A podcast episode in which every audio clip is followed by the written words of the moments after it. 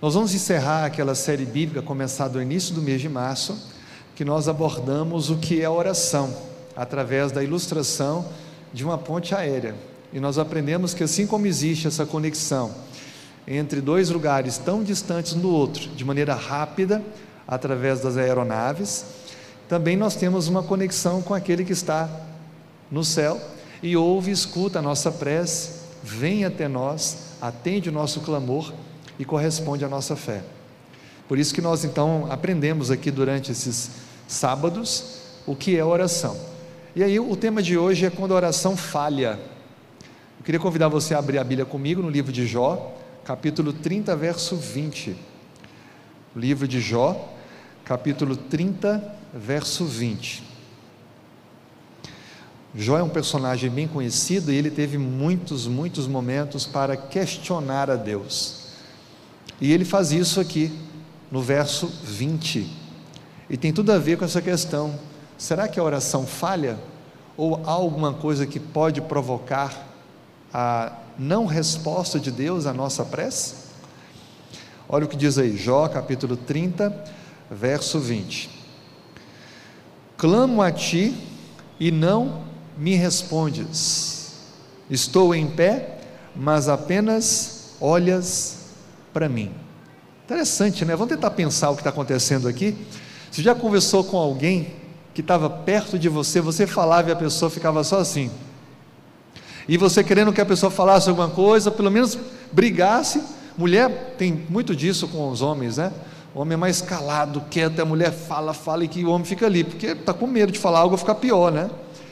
E aí é a cena que está acontecendo, né? Jó está falando com Deus, Jó está clamando a Deus, ele sabe que Deus está por perto, ele sabe que Deus ouviu, mas Deus não responde, está calado. É difícil quando acontece isso, né? A gente fica angustiado: o que está acontecendo? Eu não estou sabendo falar, não estou me comunicando como deveria, será que não me entendeu? A gente vai falar essa manhã alguns versos e algumas reflexões e como a gente pode entender melhor essa nossa relação do uso da oração, que é uma bênção de Deus para nós, a conversa, o diálogo com Ele, e as possibilidades que existem disso falhar. Mas a gente vai voltar na ilustração das, das pontes aéreas. Mas antes eu queria te perguntar: alguma vez na sua vida você já passou pela experiência de sentir que a oração não foi ouvida por Deus, não foi atendida por Deus, uma coisa diferente, né? Ser ouvido e ser atendido. Muitas vezes a gente é ouvido, mas não é atendido, mas a gente sempre é ouvido. Talvez todos nós já passamos por algum momento na vida que a gente orou e sentiu, ou passou o tempo e a gente, será que Deus não vai me atender? O que, que aconteceu? Será que eu não soube pedir? Será que não é do agrado de Deus que isso aconteça? Eu pedi algo tão justo, algo tão bom. E é justamente nesse, nesse contexto que a gente vai tentar refletir um pouco. A vida cristã ela, ela é cheia de aprendizado. E quanto mais a gente está sensível a aprender, melhor a gente vai ter a compreensão do grande conflito que a gente tem envolvido. E a gente vai perceber que muitas vezes não é que a nossa oração não foi atendida, é que nós não conseguimos olhar como Deus olha. Mas para a gente avançar um pouquinho nessa questão da ilustração da ponte aérea, vamos tentar pensar juntos aqui para a gente refletir. Quando é que uma ponte aérea falha? Eu fui pesquisar sobre isso, tem muitos motivos, eu creio que alguns aqui já tiveram problemas com conexões de voos, e eu enumerei aqui alguns dos motivos. Primeiro, a ponte aérea pode falhar quando houver ou acontecerem problemas na aeronave. Uma vez a gente estava esperando o voo e a gente entrou no, no avião e o avião não saía do lugar. A gente fica agoniado, o clima não é tão bom. E aí falaram: olha, detectamos aqui pelo sensor próximo da partida de que há um reparo, uma troca de um, de um, um componente, estamos fazendo a substituição para então partirmos. A gente fica angustiado, né? Trocou o componente agora, na hora de voar. Será que vai trocar direito? Vai apertar? Onde que é esse componente? Então, há problemas que podem ocorrer com a aeronave. Existem manutenções periódicas, existe todo um protocolo, mas pode acontecer isso. E por conta disso, o voo pode ser cancelado. Outra coisa que pode fazer a ponte aérea falhar, problemas na pista. há várias circunstâncias que podem acontecer, uma manutenção que não foi devida, alguma nova rachadura, ou iluminação noturna que não está acendendo para a localização correta do local de pouso. Então, problemas na pista, ou um avião que pousou antes teve dificuldades, houve uma pequena derrapada, ele está no local que tem que ser guichado, retirado. Então, pode também fazer com que aquela ponte aérea, os voos que lá chegariam para a sua conexão, sejam interrompidos. Outro problema comum são as condições climáticas. Nós temos visto às vezes por aí notícias de outros países que o frio é muito intenso, uma nevasca, e aí fica impossível. Aqui em Belém é comum as chuvas. Quantas vezes eu estive chegando em Belém e aí o avião fica meia hora, uma vez a gente ficou 50 minutos voando no entorno de Belém para conseguir pousar. Que angústia! Olha, o tempo está muito intenso, muita chuva, nós estamos aguardando, há uma fila de aviões esperando, e você fica agoniado com isso. Gente, então quer dizer, tem outros também, é uma pista só e a gente fica ansioso. Aí tem que ter paciência, esperar o mau tempo, e cada avião vai ter a sua vez. Então, as condições climáticas. Outra coisa é a baixa ocupação. Às vezes a companhia ela vendeu um número muito pequeno de, de lugares no avião e se torna inviável aquele voo. E ela espera até o último instante. Aí você se organiza, se programa, chega lá, houve um cancelamento, você vai ter que aguardar outro voo porque não teve o número de passageiros necessário. Outra coisa comum é o tráfego aéreo. Alguns anos atrás, aí não muitos, a gente viu a importância dos instrutores de voo, aquelas pessoas que ficam ali olhando o mapa dos aviões e dizendo para qual altitude deve ir aquela aeronave, mantendo o seu curso ou mudando, caso seja necessário, para evitar a colisão. Como já aconteceu, inclusive, aqui no norte do país, em alguns lugares, um voo de passageiros, se chocou com um voo menor particular, e isso é muito sério, é, são, são estradas em diferentes alturas que estão aí, e esse tráfego pode dificultar, atrasar ou até fazer cancelar uma ponte aérea. Outro são problemas estruturais, que são diversos, que podem acontecer, o sistema, houve ali uma não detecção da, das passagens dos passageiros, aí atrasa tudo, cancela tudo, Outra coisa que é muito comum hoje é o overbooking.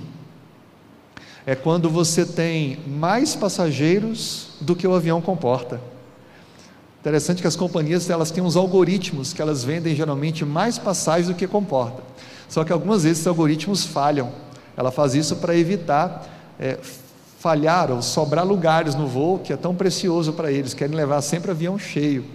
Só que algumas vezes, todos os que compraram a passagem comparecem para o check-in, e aí acontece o overbooking, que é justamente ter dois, três passageiros na mesma poltrona, é uma confusão isso, você tem que pedir para levantar e a comissária vem, vão tentar negociar quem é que precisa ir, quem precisa sair, esperar o próximo voo.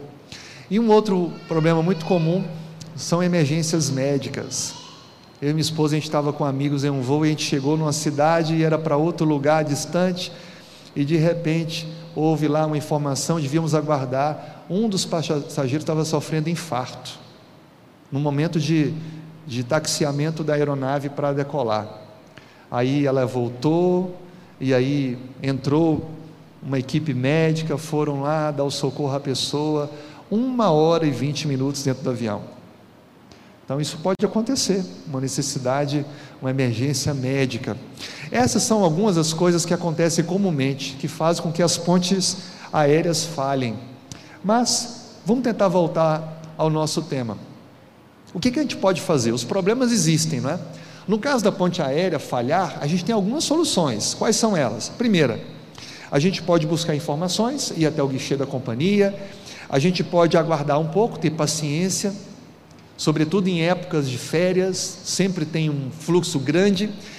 É, é, possível você negociar com a companhia aérea, solicitar, dependendo do número de horas do atraso, um recurso para lanche ou até hospedagem para transferência para um outro dia.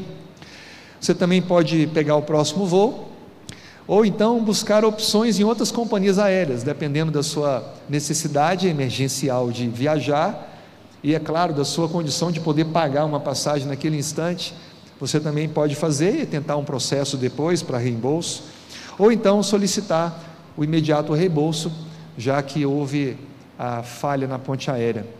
Mas e com a oração? Com relação à oração, o que a gente pode fazer quando a oração falha? E a gente já sabe que a oração pode não ter sido atendida como a gente esperava. E aí, o que a gente faz? Onde que é o balcão de informações? Aonde que a gente vai buscar uma nova conexão? O que, que a gente precisa fazer quando a oração não foi atendida? Queria partilhar com vocês cinco ou seis versos da Bíblia que vão trazer para nós algumas considerações sobre a questão da oração falhar. Quando é que essa nossa ponte aérea ela pode não ter a sua conexão? Vamos ver? O primeiro texto da Bíblia está no livro de Lucas, perdão, 1 João capítulo 5, verso 14. Primeira epístola de João, ou carta de João, capítulo 5, verso 14. Vamos ver o que a Bíblia diz? Primeira carta pastoral aí de João, capítulo 5, no verso 14. A Bíblia diz assim para nós: E esta é a confiança que temos para com Ele, que se pedirmos alguma coisa segundo a Sua vontade, Ele nos ouve. Vamos tentar mudar um pouquinho o texto bíblico? Vamos fazer assim agora, ó. Esta é a confiança que temos, que se pedirmos alguma coisa segundo a nossa vontade, Ele nos ouve. Mudou muito, não mudou? A nossa vontade, opa, a Bíblia não está dizendo isso, a vontade de quem? Sempre, soberana, é de Deus. Então, o primeiro momento que a gente tem que refletir, que faça com que muitas orações não sejam atendidas, é porque as orações, elas não correspondem à vontade de Deus. E é difícil a gente pensar nisso, porque tem coisas que a gente pede são coisas boas. Será que não é a vontade de Deus dar coisas boas para os seus filhos? Só que Deus ele tem uma visão muito mais macro da nossa vida dentro desse grande conflito. E Deus sabe o que é melhor para a nossa salvação e a salvação das pessoas que estão é, diretamente ligadas àquele pedido feito. Às vezes aquela necessidade, ao ser atendida, prejudicará ou trará algum tipo de mudança desse objetivo principal de Deus. Por isso que nós temos que refletir: será que o que estamos pedindo para Deus é de fato a vontade dele? Eu tenho insistido nisso, mas será que Deus está querendo me dizer que eu preciso então mudar minha maneira de orar? Senhor, até aqui eu estava pedindo isso pensando que é o melhor, então eu te peço, faça a sua vontade. E sabe, isso tira um peso das nossas costas, porque fica aquela coisa, será que eu estou com um problema espiritual? Porque eu oro, Deus parece não atender, a gente começa a inventar pecados que a gente não tem, porque a gente acha que está tendo algum problema quando na verdade a gente não parou para refletir que a nossa vontade não está sendo a vontade de Deus, pelo menos para aquele momento. Muitas vezes podem conciliar. Um rei antigo, ele pediu a Deus um tempo a mais de vida e Deus deu 15 anos a mais para ele. Mas Deus podia dizer não. E ele poderia, daquela doença, vir a morrer. Nem sempre a vontade de Deus ela coopera com a nossa vontade. Mas sempre que nós colocamos a vontade de Deus acima da nossa, nós vamos ser felizes. Sempre. Sempre vai ser melhor a vontade de Deus. Porque Deus é soberano, Ele é criador, Ele vê tudo, Ele sabe o fim desde o princípio. Então a gente não tem que ter dúvida de que Ele sabe o que é melhor para nós. Há um outro texto que reforça essa questão de a gente fazer muitas vezes pedidos que não são o melhor, a vontade de Deus. É um texto de uma experiência dos discípulos, está lá em Lucas capítulo 9. Você deve conhecer essa história. As pessoas não receberam os discípulos ali, trataram mal, e aí os discípulos falaram assim: é, Queres que mandemos descer fogo do céu para os consumir? Aí Jesus responde: Vós não sabeis do que, de que espírito sois. Eles ficaram assim tão cheios de, de juízo, falaram: Senhor, vamos orar e pedir que o Espírito Santo mande fogo, para poder consumir esses ímpios aí porque não se faz isso. Eles estavam mais preocupados com o juízo das pessoas do que com a salvação delas. E aí Cristo então fez eles refletirem. Vocês estão com o espírito errado aí, está alguma coisa errada. Não é isso que eu quero de vocês. A vontade deles era que a justiça fosse feita naquele momento, mas a vontade de Deus era estender o tempo de misericórdia. Você vai encontrar isso lá em Pedro, quando fala, não retarda o Senhor sua promessa, como algum julgo demorada. Portanto, ele é longânimo para convosco, não querendo que nenhum pereça, mas que todos cheguem ao arrependimento. Ah, Jesus está demorando a voltar, as profecias parecem não estão cumprindo na, na velocidade que deveria. Você já parou para pensar que Deus pode estar alongando o tempo? Porque há pessoas que, se ele voltasse agora, não estariam salvas? Quem você conhece que está nessas condições? O que você está fazendo para que isso se, essa realidade mude? A oportunidade é para eles e para nós, para eles de aceitar e para nós de compartilhar o Evangelho. Então, o primeiro motivo pelo qual as orações não são atendidas, essa ponte aérea com Deus ela é interrompida, é quando nós esquecemos de avaliar que a vontade de Deus é soberana. Bom, segundo texto para a gente, ou terceiro texto, a segunda lição que a gente tem, está agora em Tiago capítulo 4, verso 3. Tiago capítulo 4, verso 3. Quando é que a oração falha? Olha o que diz aí a Bíblia. Tiago, capítulo 4, verso 3. Pedis e não recebeis, porque pedis mal, para esbanjardes em vossos prazeres. A Bíblia está dizendo: vocês estão pedindo, mas estão pedindo mal. Por quê? Estão pensando apenas em suas próprias cobiças e ilusões, em seus próprios prazeres. O segundo motivo comum do porquê muitas orações não são atendidas como a pessoa orou, como ela desejou, é porque ela está pensando mais em si mesma e menos no outro. As orações muitas vezes são egoístas, individualistas. Quando a gente olha para a vida de Cristo, ele deixou bem claro que ele veio para servir. E Deus, quando nós temos esse desejo de servir, interceder, orar, ajudar os outros, Deus ajuda a gente. Deus cuida de nós. Deus não deixa faltar. Só que nós precisamos ter essa realidade de coração.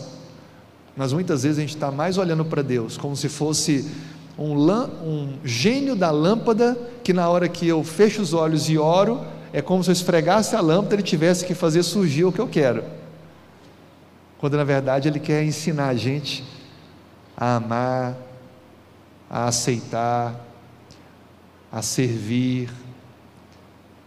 E essa que é a grande lição que o cristianismo nos dá. É um chamado para entregar-se totalmente a Cristo. Muitas orações não são atendidas por causa disso. Como têm sido suas orações nos últimos dias? Quanto tempo você gasta na oração só pedindo para você? Aí eu quero isso, quero isso. Aí a, a jovem fala, me manda o um namorado, tem que ser assim, assim, assim. Aí o, o jovem manda a namorada assim, assim. E a gente começa a pedir, ó, eu quero ganhar mais, eu quero isso, eu quero trocar meu carro, eu quero comprar um carro ou uma moto, e assim, assim, a gente começa a fazer pedidos o tempo todo. Quando a nossa oração ela tem mais pedidos, alguma coisa tem que ser refletida ali. Quando a nossa oração ela é só de ficar clamando a Deus por coisas pessoais, acende-se uma luz vermelha. Eu posso ter alguns momentos na vida que eu me derramo diante de Deus. Eu me coloco ali diante dele e oro, Senhor, não consigo entender o que está acontecendo, por favor, seja solícito a mim. Agora, quando isso se torna predominante na sua conversa com Deus, que pessoa quer ter amizade com outra que só encontra ela para fazer um pedido de alguma coisa? Você nem quer chegar perto, a pessoa te olha e já quer pedir alguma coisa. Geralmente, diretores financeiros de empresas são assim, eles querem evitar o contato com os, os gerentes, os outros níveis, porque geralmente é alguma coisa relacionada à verba, aumentar o orçamento, algum recurso a mais. Então ele evita. É triste isso quando as pessoas só buscam a Deus porque tem algo para pedir para Ele. Aproxime de Deus para agradecer, para louvar. Vimos aqui na mensagem anterior as maneiras diferentes de orar, os tipos diferentes de oração. A gente precisa então tirar um pouco do nosso egoísmo, da nossa individualidade, para nossas orações serem altruístas, pensando no outro. E a gente vai viver grandes experiências espirituais. Outro motivo pelo qual orações não são atendidas como nós desejamos está aí em 2 Tessalonicenses capítulo 3, verso 10. 2 Tessalonicenses capítulo 3, verso 10. Olha o que nos ensina a palavra de Deus. 2 Tessalonicenses, capítulo 3, verso 10.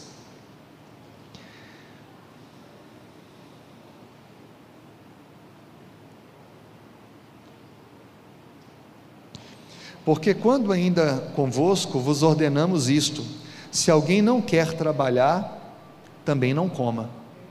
A palavra de Deus tem hora que ela é dura, né? Se não quer trabalhar, também não coma. Que princípio a gente pode tirar aqui? Pensa comigo. A pessoa ora pedindo a Deus é, para conseguir colocar o pão dentro de casa. Aí ela acorda de manhã, ela orou na noite anterior: Senhor, preciso do alimento. Aí ela acorda de manhã, ela vai, senta no sofá da sala, pega o controle remoto, liga a televisão, estica a perna e fica ali. Ela quer o alimento para a casa dela? Ah, mas ela já orou, ela está exercitando a sua fé em Deus, ela conversou com Deus, ela buscou com uma oração bonita, fervorosa. Eu até vi assim, que alguns dias estava com lágrimas nos olhos, a gente via a sinceridade da pessoa. Mas olha o que a Bíblia está dizendo: existem coisas que estão acessíveis para eu fazer, existem coisas que estão acessíveis para Deus realizar. Quando a gente ora, a gente deve entender que Deus está também oportunizando a nós fazer a nossa parte. Uma pessoa que ora pedindo o sustento para casa, ela tem que fazer o quê? Acordar cedo e buscar trabalho, buscar meios, fazer contatos, oferecer os seus serviços e fazer com que aquele dia possa ser um dia produtivo de busca do trabalho. Porque se ela ficar sentada, olhando a TV o dia todo com a perna para cima, não vai chegar o alimento em casa. Aquela história de que vai vir um anjo colocar na porta é para quem busca. Tem gente que fica com essa experiência achando que todo mundo que fizer uma oração está passando dificuldade, vai chegar uma cesta básica de graça na casa dele sem fazer nada. Deus até pode fazer isso. Mas para aqueles que buscaram, para aqueles que já não têm mais nada ao seu alcance para fazer, aí é diferente. Para aquele trabalhador que acorda cedo, a trabalhadora, vai até o final do dia e devido a algumas circunstâncias da vida, ajudar a família, outros, está com algumas dificuldades. E aí faltam algumas coisas. E ela continua trabalhando, continua lutando. Não está parado, não está parada, mas falta. E ora, Senhor Deus, eu não sei o que faço, não sei o que fazer. E Deus então intervém, completa, envia o que falta. Por isso que esse texto ensina para nós que aquilo que está acessível para nós, nós devemos fazer, orar, mas fazer. Porque se você ora e não faz aquilo que lhe está acessível, você não quer que a sua oração seja atendida. O outro texto que ensina para nós quando as orações falham está aqui em Mateus capítulo 6, verso 12. Como é bom a gente ir resgatando esses textos da Bíblia e tirando essas lições. Olha o que diz aí, Mateus 6, verso 12. É bem conhecido, você sabe, é a oração modelo que Jesus ensinou respondendo a uma pergunta dos discípulos de como orar. E o verso 12 nos diz: Perdoa-nos as nossas dívidas, assim como nós temos perdoado aos nossos devedores. Veja, o modo temporal aqui está num, numa continuidade, assim como temos perdoado.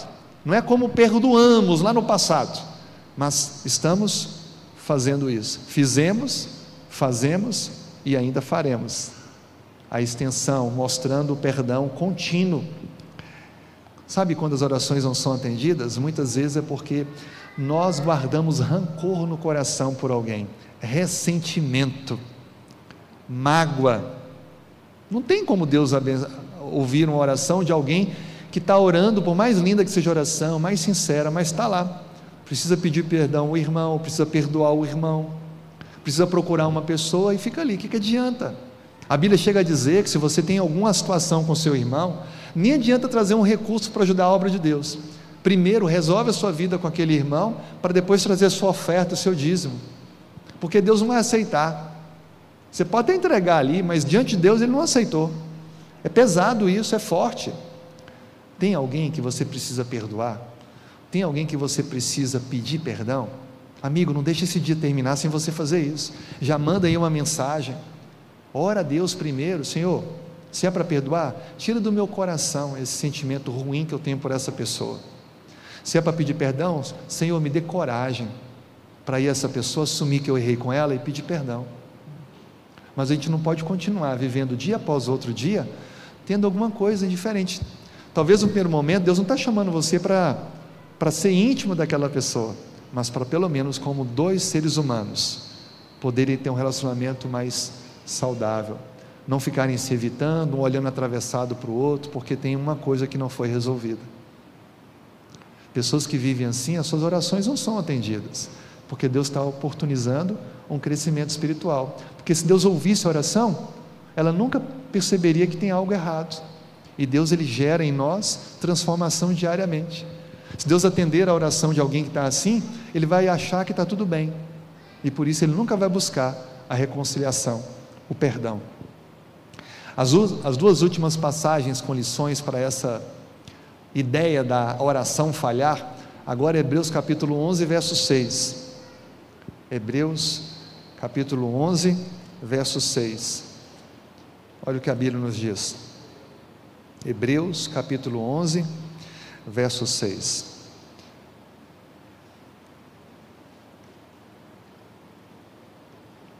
De fato, sem fé é impossível agradar a Deus, porquanto é necessário que aquele que se aproxima de Deus creia que Ele existe e que se torna galardoador dos que o buscam. Olha o que a Bíblia está dizendo. Quando eu for orar, eu tenho que orar o quê? Com convicção. Se eu oro e já tenho dúvidas de que aquilo vai acontecer, não adiantou orar. Eu tenho que orar e crer que Deus vai fazer o que é melhor. Tem gente que ora, mas aquela oração vazia, destituída de convicção, de fé, de certeza no agir de Deus. A gente precisa ter mais esse fervor, essa confiança. Orar para que, de fato, a gente possa externar num diálogo com Deus a nossa total confiança nele. E quando você abrir o olho, terminar a oração, você vai ter a convicção de que Deus já está no controle daquele caso, porque você orou com fé. Tem gente que ora, aí não acontece como deveria ou como ele pensava, aí ele diz assim: Ah, sabia que não ia dar certo. Ué, para que, que você orou então? Deus está esperando de nós um desenvolvimento espiritual e a fé faz parte desse desenvolvimento espiritual. Orar sem fé é ter certeza de não ser atendido. Deus espera que nós aproximemos dele com fé, por quê? Olha o que a Bíblia diz: é impossível agradar a Deus sem fé. É impossível. A fé é para poder preencher aquela lacuna das explicações de quem é Deus, de onde Deus veio, por que Ele existe. A fé é para isso. Eu creio que existe um ser soberano no universo, Deus. Ele manifesta na pessoa do Pai, do Filho e do Espírito. O Filho é filho porque veio, se fez um de nós e morreu por nós, venceu a morte, vai voltar para nos buscar. E o Espírito, porque ele interage com nós e busca nos aperfeiçoar à semelhança de Cristo. Eu creio nisso. Agora, de onde vem, como surgiu, como começou? Aí tem que ter fé. Assim como tem que ter fé, com todo respeito, às teorias da existência humana, da vida, porque há lacunas que não são preenchidas pela racionalidade humana. Só que é muito melhor você crer em algo que produza a sua transformação, o seu caráter melhor, a sua moral melhor, do que uma teoria que só leva ao vazio e uma existência sem sentido. Por isso que a Bíblia fala: sem fé é impossível agradar a Deus. Aquilo que é Deus colocou revelado, amém. Agora, aquilo que não revelou, eu creio, eu tenho fé. E a mesma coisa com os meus pedidos, minhas necessidades. Quando não se tem fé, de fato a oração já, já está certa de não ser atendida. E uma outra passagem que nos ensina quando a oração não é atendida é o Salmo 32, verso 3. Essa é a parte que nos compete. O Salmo 32, verso 3. Salmo 32, verso 3. Enquanto calei, os meus pecados envelheceram os meus ossos. Algumas traduções falam assim: enquanto não confessei meus erros, eu me destruí por dentro. Sabe o que esse texto ensina para nós? Se nós não reconhecermos aonde falhamos, se nós não confessarmos nossos pecados a Deus, não tem como termos êxito em nossa oração. Precisamos, primeiro, confessar nossos erros diante de Deus. Senhor, eu falei, eu menti, eu enganei, eu tirei aquilo que não é meu, eu estou arrependida, estou arrependido, me perdoa, Senhor. Muda esse caráter defeituoso que eu tenho. Eu não fiz o bem ao próximo que deveria, eu neguei ajuda para ele, eu podia, ou para ela eu falei com meu cônjuge, eu falei com a minha família. Eu preciso contar para Deus, eu preciso assumir a minha responsabilidade. E aí, como resultado dessa conversa de confissão a Deus, eu vou poder então permitir que Deus atenda aos meus pedidos, porque ali houve conversão, ali houve mudança de atitude. Agora já pensou se Deus atendesse a oração das pessoas que continuam vivendo e praticando o mal? Imagina, um marido que pede prosperidade, ele está na igreja, está servindo a Deus, se comprometeu com vários princípios, inclusive valorização da sua família, mas ele trai a esposa, ninguém sabe, mas ele ora para que Deus abençoe o trabalho dele, para não deixar faltar o pão dentro de casa. Já pensou se Deus ouve essa oração? Como é que vai ser? Vai ter alguma mudança nesse marido? Ou se for a esposa que está fazendo isso? Mas ela ora ao Senhor, tem que levar o pão para dentro de casa, manter a família. Não tem como Deus abençoar uma pessoa assim, porque ela não vai entender que está tudo errado. Por isso que eu preciso confessar os meus erros a Deus, para que Ele possa então ouvir a minha oração. E para terminar essa nossa reflexão, último texto da manhã, a gente fica pensando em tudo isso quando falha, mas não esquece de uma coisa: a oração sincera nunca falha.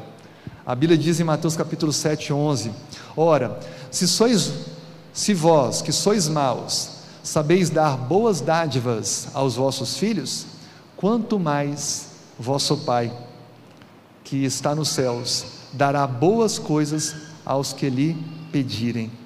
Se a gente sabe dar uma coisa para um filho, para uma filha, para um amigo, para uma amiga, para uma pessoa próxima, do trabalho, da faculdade, da escola, da vizinhança, do prédio que mora, do condomínio, se a gente tem essa, esse gesto de generosidade, muito mais Deus, que não há limites para as suas bênçãos para a nossa vida. Então eu tenho que orar com convicção e deixar Deus agir. E crer que Ele vai fazer. Agora, se algum dos motivos que podem estar impedindo esse agir de Deus, aí eu preciso então assumir a minha parte e permitir com que a minha vida possa ser irradiada pelas bênçãos de Deus.